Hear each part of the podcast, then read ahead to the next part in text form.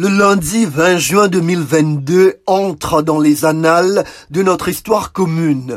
Le retour de Patrice Emery Lumumba permet à la RD Congo de recouvrer un des maillons essentiels de sa mémoire fragmentée par la tragédie de sa disparition a déclaré le chef du gouvernement congolais Jean-Michel Samalou Condé lors de la cérémonie dans la capitale belge.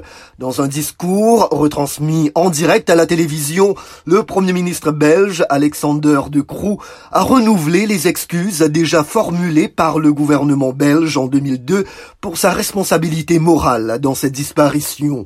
La dent a été saisie par la justice en 2016 chez la fille d'un policier belge qui avait participé à la disparition du corps après l'assassinat le 17 janvier 1961.